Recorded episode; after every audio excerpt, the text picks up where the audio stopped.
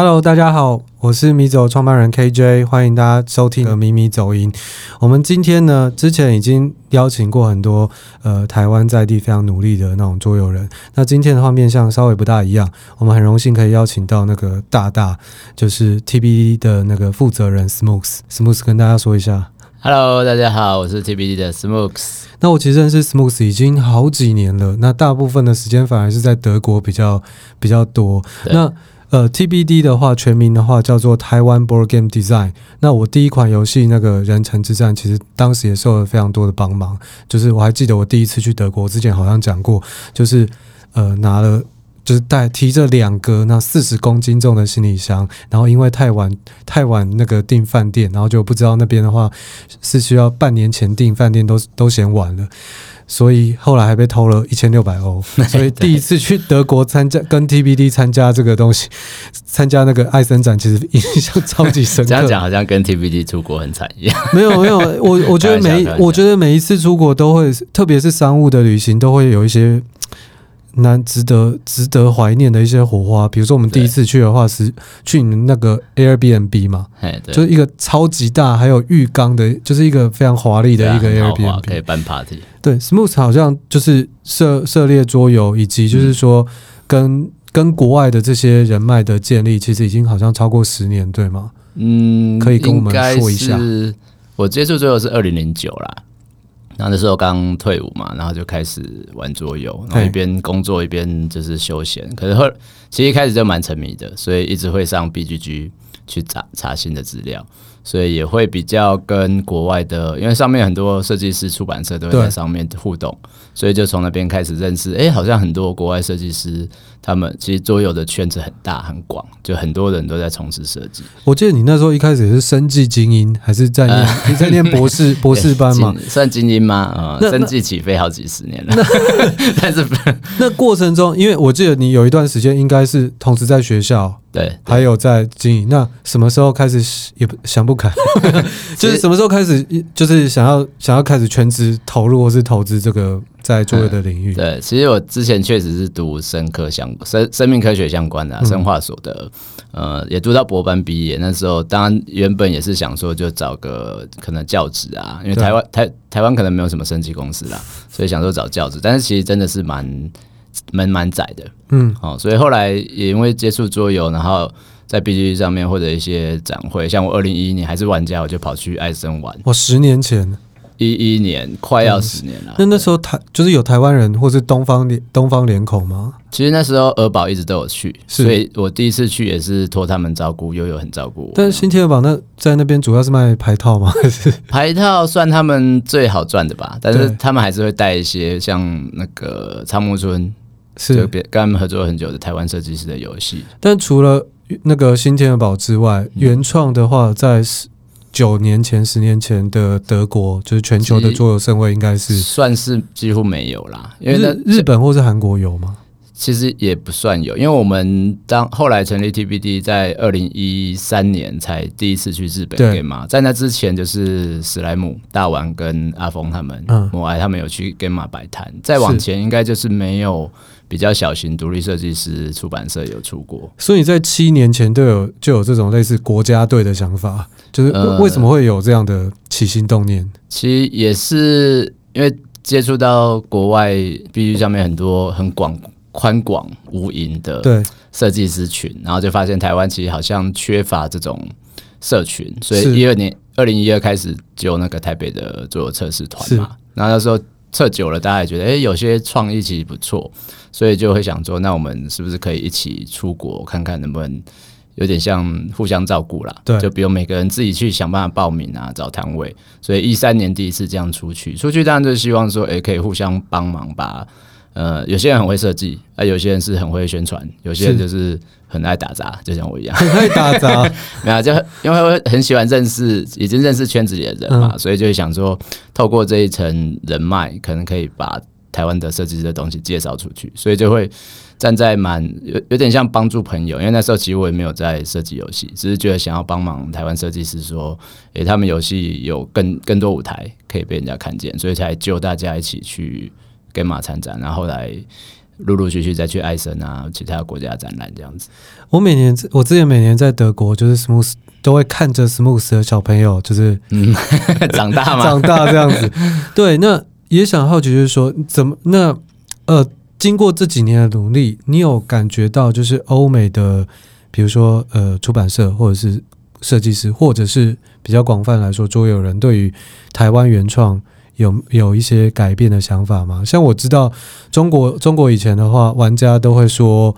台湾的游戏是毛线游戏嘛，就是那种超级小品，没什么，听起来是偏向贬称啊。可是这几年，我相信，嗯，嗯，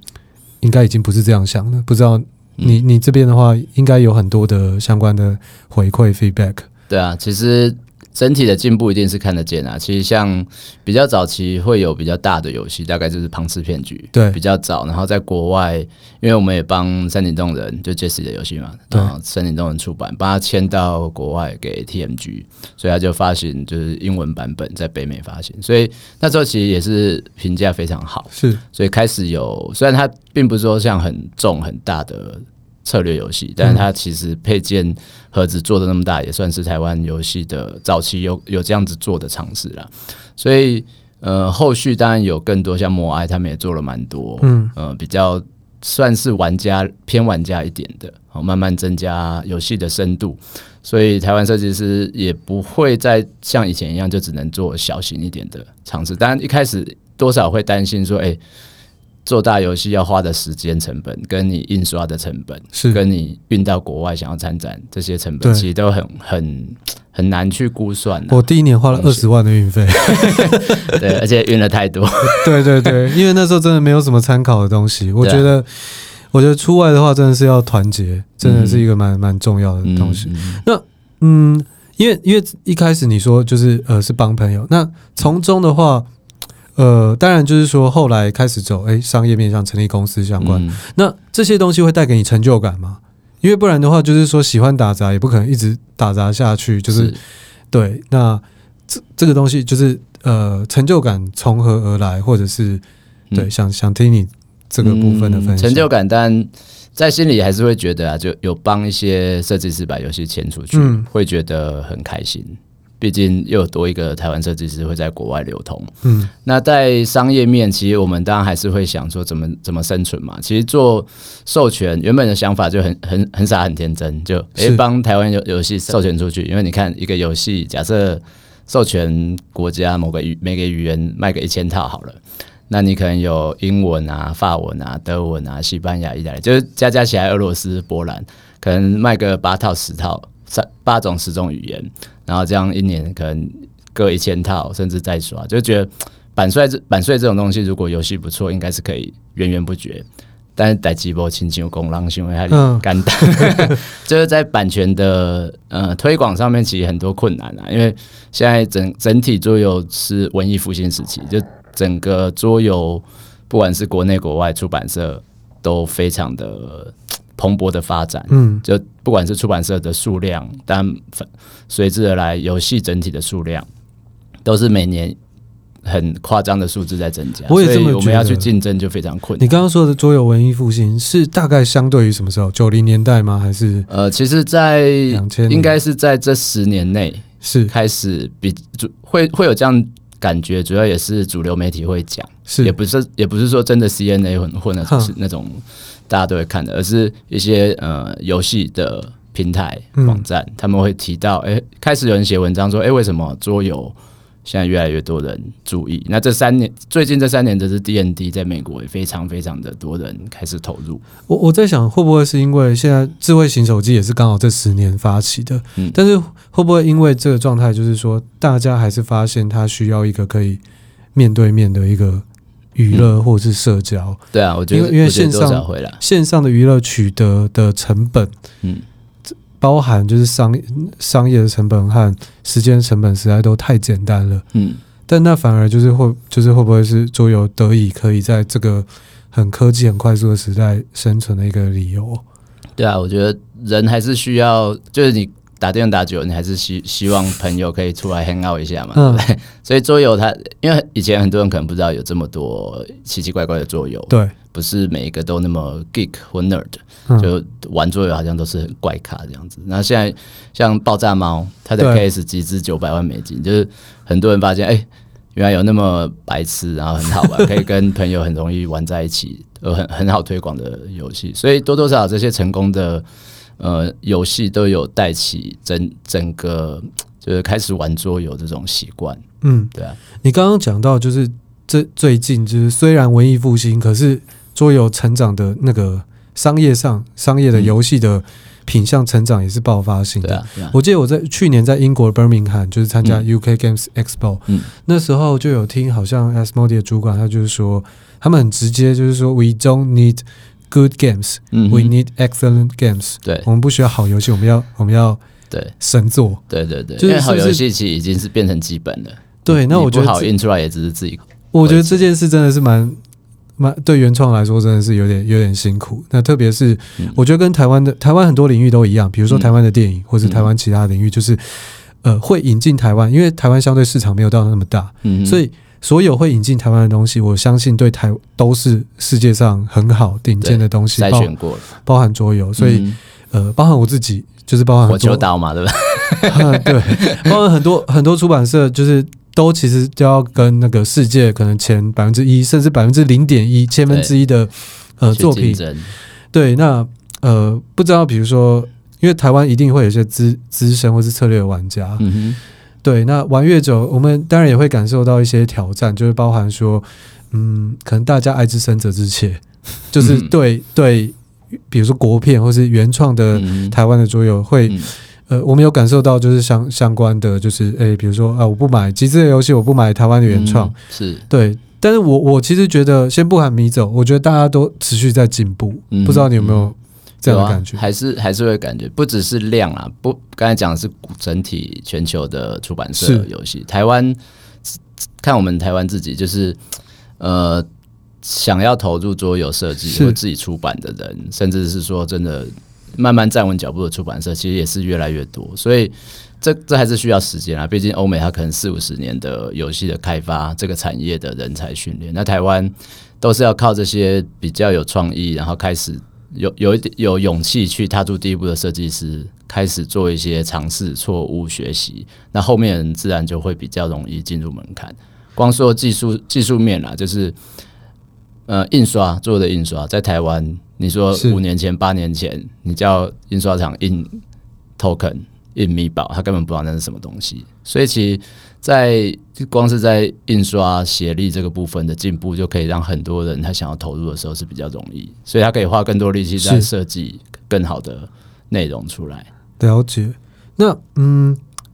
就是在这个过程中啊，比如说像刚刚讲的游戏测试，嗯，我前几天就是呃，应该说。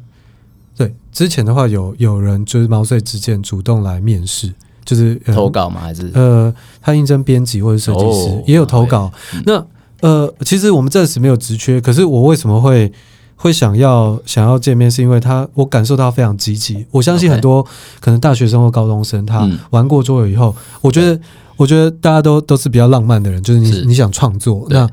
那我其实就感受到，就是他们的热情，但是这些人的作品未必成熟，是，但这这也可以理解，因为我觉得那种百年不世出的天才不是天天都有的，对，而且灵感这件事也很难，所以当时的话，其实我也会推荐，就是包含 TBD 的测试的聚会，嗯，那包含现在呃我们的工作室赤峰街，对，它也固定固定每每周三都有，对，呃，那我其实，在跟他分享说，你可以把你的作品在。就是在这种测试聚会来做、嗯、来做分享的时候，嗯、其实其实其实我觉得好像这个东西可以可以让更多人知道，因为他就是完全不知道这件事，嗯嗯、对，然后他听到以后就觉得哇，有有这个东西，其实我觉得它是一个很低成本，嗯、但是可以呃，我觉得可以持续进步的一个一个场合。对啊，可以不断的练习。那当然。虽然我们测试，刚才顺便打个广告，台北桌上游戏测试社团，对，全名好像是这样，名字有点长，反正就是二零一二年开始的了，所以已经八年了，八年了，一一百一百零二次。你不会想放弃吗？因为 因为他都因为每周日嘛，还是哎、欸、每个月一次，每个月一次嘛，然后一年还会有一次年会，然后今年因为那个疫情关系，所以取消延后，但是可能会取消。哎、欸，可是。每次的话，其实因为你们都不来啊，多少会 干嘛这样？大家都都没。其实当初也是真的，就是单纯的帮朋友，因为我自己没有在设计，但身边像早期有在设计的，呃，小工、小诗人、阿杂、小光这些比较元老级的原创设计师，是就会觉得，哎、欸，他们其实需要的是有一些人愿意这个环境可以帮忙测试，所以才创这个月测会啦。那中间一度呃非常非常多人，可能每每次来有四十几五十个人，然后场地的需求也是一直需要变动。那过了一个坎，大概在一七一一八吧，就人开始变得很少，可能每次就十几个。哦，变很少。对，它是一个很奇怪的状态，不是越来越蓬勃，但是其实它也很很很能够理解，因为像米走。或者是其他的出版社的草草，草草，他们会办一些呃，他们小型的或内部的，或者有更多出版社可以投稿。所以，对于这种呃入门的人需要的这种比较一般的测试，他可能需求就变少了。嗯，所以当然我们也希望说，呃，一定有很多人像你刚才讲，还不知道哦，原来有这样的一个测试的环境。那我们也希望说，如果真的有有这种有新的有新的新朋友，那。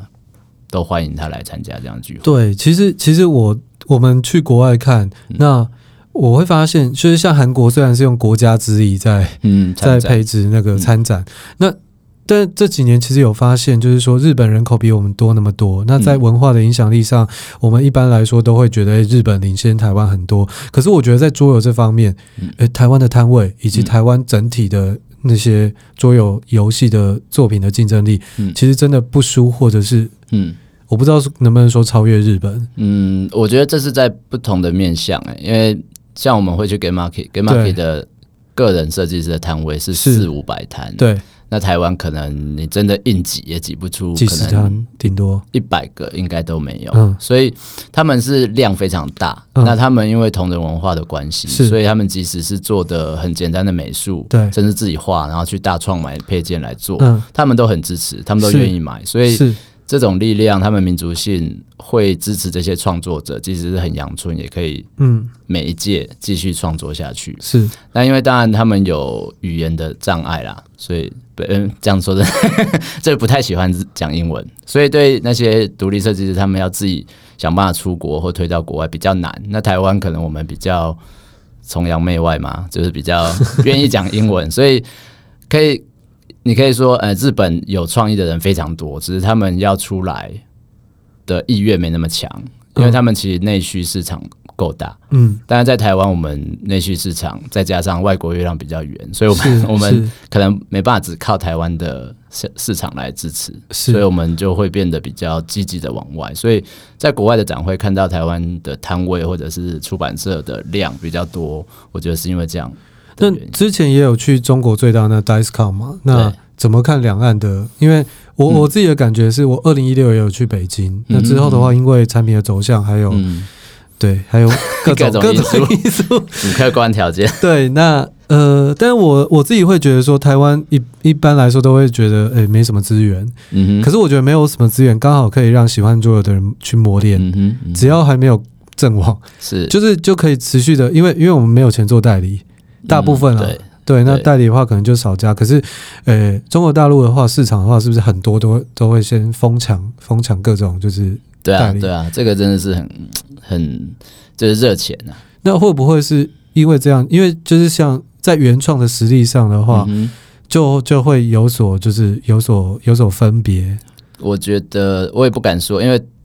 中国毕竟地大物博，对可能很多人他们其实都有这些。想法只是他可能碍于各种状况，我们看不到。嗯、那所以我觉得他们创作就是聪明才智或者创意不会差太多，是只是他们的环境有没有鼓励他们。像台湾、日本就是同人，我只要 crazy 的 idea，是随便丢一个东西出来，五百日币这样卖，对，搞不好就被出版社看到，哎、欸，就变成一个很成功的商品。那在台湾，大家大家。创作很自由啦，言论或者创作，其实真的，大家想做什么什么什么政治啊，什么恶搞啊，什么都可以做，所以也可以从这边去看出，诶、欸，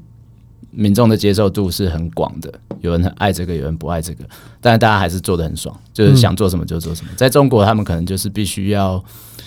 在各种的限制下，是。能够出版的作品，可能就会局限很多。那当然，我们也乐见他们未来逐渐的享有更大的创作自由。创作自由真的很重要，嗯嗯、你不能自由的想，就不能自由的讲。对，那其实有一个我们很常在报章媒体上致敬，或者自以为是竞争对手，就是韩国。那之前 自以为是竞争什么？因为因为因为好想赢。对，那那因为对方不一定会这样想，他们看的可能是日本之类的。那其实那个韩国经济的话，其实这十几年其实很就是不用、嗯、不用多说，它就是很明显的进步。嗯、那演艺产业也是。嗯、那我们我们前几年有一起去釜山嘛？对。那釜山的话，也是用政府之力，在那个海云台国际中心，嗯、就是会就是非常惊人，就是说。你人流那么少，政府还愿意提供，就是我台湾的厂商免费四天三夜的住高级饭店的住宿。对对对对对。但是另外一方面，在跟就是韩国的厂商在交流的时候，他们也有说，如果不是大大品牌，嗯哼，因为他们就是跟台湾不一样，台湾充满了生机，还蛮蓬勃的中小企业，对，包含原创的像独立制作出版社。嗯。可是韩国不是。嗯。我上次听到一个，就是说韩国的那些游戏，如果是独立游戏，如果要上架的话，嗯，店家的抽成是超过七十 percent。呃，对啊，有听说这样的数字。对，那这样都要 通路被极度的垄断了，就是大大公司真的太大。如果我要赚钱的话，我的游戏只能成本只在百分之十趴而已，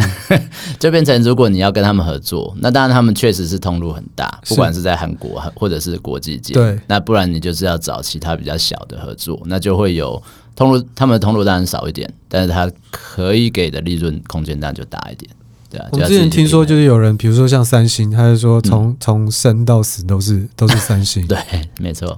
那我觉得就是不同的文化，不同的不同的地方，真的有不同的一些嗯挑战和竞争。那你觉得，嗯，比如说包括 TBD 或者是台湾的桌游，它也不可能永远都是一个正成长。那在世界游戏和台湾游戏都大爆炸，然后现在，嗯、现在其实娱乐也非常越来越多。嗯哼，其实包含那个桌类似桌游的，像密室或者是呃剧本杀或是狼人杀这些东西，就是相关的，嗯，就是有点类似的。其实这几年也越来越多。那呃，我最近有听到，就是有一些桌游店收摊，然后原因是说、嗯、啊，被被密室游戏打趴了。真的？对。那不知道你。怎么看待？就是诶、欸，就是我们周周游人，就是面对未来的一些挑战啊，或者是可能现现在处的困境。嗯，其实像我们刚从月光桌游节回来，对对对，现场其实也蛮多剧本杀，或者是比较走剧情破案相关的游戏。那我们会在这种展场，那新锐也有看，像我们办新锐桌游博览会也是有那种。在在在那个会场里面解谜的活动，所以就究竟我们要怎么样去定义说哦，我们桌游人或者他们密室人，他们解谜人，是不是我们其实都可以在一起去创作新的东西？就像 2Plus 他们代理那个还蛮有蛮有名的那个叫什么？推理事件簿吧，对对对，他也是把原本你可能去玩密室，结合变成在桌上用 AR 什么的玩解谜，嗯、所以其实这也开拓了更多创作的想象。或者出版社桌游出版社，我在看桌游的时候，到底到底我要怎么样定义？就是卡片吗？token 吗？图版吗？像刚才前面你有提到阿斯莫迪的的的编辑，他可能说他们要。很好，最好的游戏。对，那我也听到另一个另一个说法是，他们他们在找的是还不存在的游戏，嗯，就是他们要看到的是未来会变成风行，就是现在人还不不觉得可以这样玩，但以后可能会变成一种习惯，就像 Switch，它也改变了大家玩的玩游戏，对对电呃电玩的想象。我我去年也在英国也听到一个问题，那这边也问你，嗯、就那时候的话，这个问题的话是这样：你觉得桌游未来，嗯，会比较像，呃，电玩、嗯、书籍，嗯，还是那个玩具？OK 的的一个，应该它它是一个大灾问啊，嗯、就是说它会往哪边哪边去走？谁问你这个奇怪的问题？好像那时候跟爱乐仕那时候之前 CEO 老周在，OK。反正、就是、还是老周去问的，但是我我觉得这个问题是蛮有趣的。对啊，但是，嗯、呃，我觉得每一种面向都有啦，因为跟数位的结合，它就可能像电玩；是那跟剧本的结合，它就像书；是那创作出更你原本想象不到的玩法，它可能会变得很简单，就像玩具。所以我会觉得，呃，我们应该自己去挑战说，像我最近常合作一个设计师 Roman，你也认识，他他的创作就是从生活中的东西去想，这个可不可以变成游戏？那这样的架构会就需要很极大的创意去连接 A 跟 B 之间，把原本不觉得是可以变游戏或玩具的东西，把它连接起来。那你就会开拓出一种新的，诶，原来我们麦克风也可以拿来玩游戏，录音也可以变成一种游戏。嗯，所以呃，我会觉得作为未来它可能是变得很多元，因为它它以做这个载体，它要内容多，要简规则少。或者它要有科技的结合，其实它是进可攻退可守。是，那我觉得每个人怎么去运用它，都可以带起不同的产品的面向。嗯 OK，这一集虽然比较严肃，可是我觉得、一定还是可以学到一些东西。但我们现在桌上还是摆了两瓶啤酒，对。那但是，嗯，我相信还是有非常多。其实从那个，比如说像我们办那个蒋渭水桌游奖，那 Smooth 也是我们第二届蒋渭水桌游奖的真奖。其实还看到，我觉得还是很多源源不绝的心血，心血对桌游或者是相关领域产生好奇。嗯哼，嗯，对，那。不管是比如说像开桌游店、设计桌游，或者是代理桌游，嗯、其实还有甚至还有现在还有桌游收纳之类的。嗯，对。那你觉得，就是对于这些年轻人或是很有兴趣的人来说，嗯，他要呃对这个产业好奇，嗯哼，嗯哼，有什么样的建议，或者是警惕，或是警语呢？我我很喜欢悠悠讲的一句话，嗯，不要辞掉你的工作。不要辞掉你的工作，对对，因为每个人玩了桌游，他会觉得哇，这个好好玩，我也想要创作，或我也想要开一个空间，有咖啡，然后大家朋友可以来玩，然后还可以赚钱，不是很爽吗？就把自己的收藏，呃，提供一个一个在一个场地提供给大家玩，然后还可以赚钱，就是这真的是很多人的很单纯的梦想，但是其实现实总是不不如我们预期。就像我刚才讲，我觉得哦，以后就靠帮台湾设计师卖版权，是，然后每个国家。就是十个语言，每个游戏就卖一圈，这样就爽爽赚啊！那但是现实就不是我们预期的这样，所以在你真的对桌游真的很有兴趣，我我我还是建议你就是多玩，多去参加活动，多去看，然后有机会可能听听看出版社店家，像这种咪咪走音这种 奇怪的 podcast 奇怪的 podcast 出现，就是对大家来讲可以提供不同的方向的资讯啊，因为我们毕竟是走过这几年的路，然后走错路走。跌断腿什么的，所以很多经验被偷钱，对，很多经验可能可以给他们一些警惕。是，那不管怎么样，真的还是呃，以桌游设计来，很多很多人可能都会想要做，因为我对这一块比较熟了。开店什么，就是让小李去劝退。小李那时候也有提到 悠悠悠悠的讲一些话，嗨悠悠，不知道你有没有听？呃，对啊，所以我会觉得以设计我比较熟这一点，在国外。大部分设计师，我们可能看到哇，他已经很有名啊，Antoine Bauza 啊，或者是什么 RK 啊，但是他们其实还是从原本的工作里面的闲暇时间去做设计，那累积了几个失败的作品，普通的作品，然后终于有很好的作品，到后面得奖，全球爆红，那都是需要累积的啦。那这段时间你不需要急着说我要全职才能设计，其实如果你一定要全职才去做设计的话，你可能要思考，你是不是真的，呃，有这个能耐，嗯，让你的设计值得你全职的这种付出。可能他只能卖个五百套、一千套，你全职这样算起来，绝对是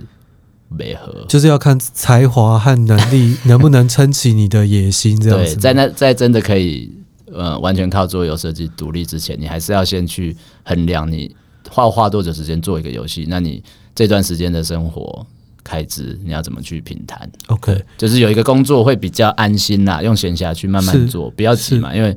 你到五十岁、六十岁、七十岁都还是可以设计，不用急着要在二十二十岁、三十岁就要成为世界知名设计师。我觉得这比较不切实际。最后想问一下，那个像 TBD 或 Smooth 对于就是、嗯、呃下一步或者是未来的走，嗯、就是未来有没有想在桌游嗯这个部分的话尝试或是呃规划一些新东西，特别是像疫情的部分，我相信对对整个行业来说都是一个蛮大的挑战。对，搞不好明年我还是不能出国参展。是啊，那现在最最最主要要做的就是数位的转型了，是。因为大家都变数位展，然后像 Tabletopia 或 Steam 的 Tabletop Simulation 这种数位的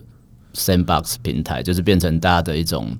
主要交流的场的场域，所以我。其实最近也是要把我们合作台湾设计师的作品放到数位平台上，因为一来当然是这是可能唯一可以跟国外直接接触的互动的平台，二来是我们过去都是试着把版权卖出去嘛，但是可能我们把样品给国外出版社，他可能没有时间玩，或者玩错规则，或者玩的时候意兴阑珊，很懒散，所以。如果能够透过数位平台，对对我们自己来，我们未来谈版权就直接线上诶揪一下，然后玩一场，那至少可以确保它的游戏的体验会是比较好的，然后规则也没有玩错，所以这是我们未来对于呃协助台湾设计师出版社把游戏数位呃数位化，然后授权到国外要开始就是比较集中火力的一块。这样，不过我们还是很希望未来我们可以在那个。德国或是英国，就是轻松的喝，对啊，对，吃很难吃的食物。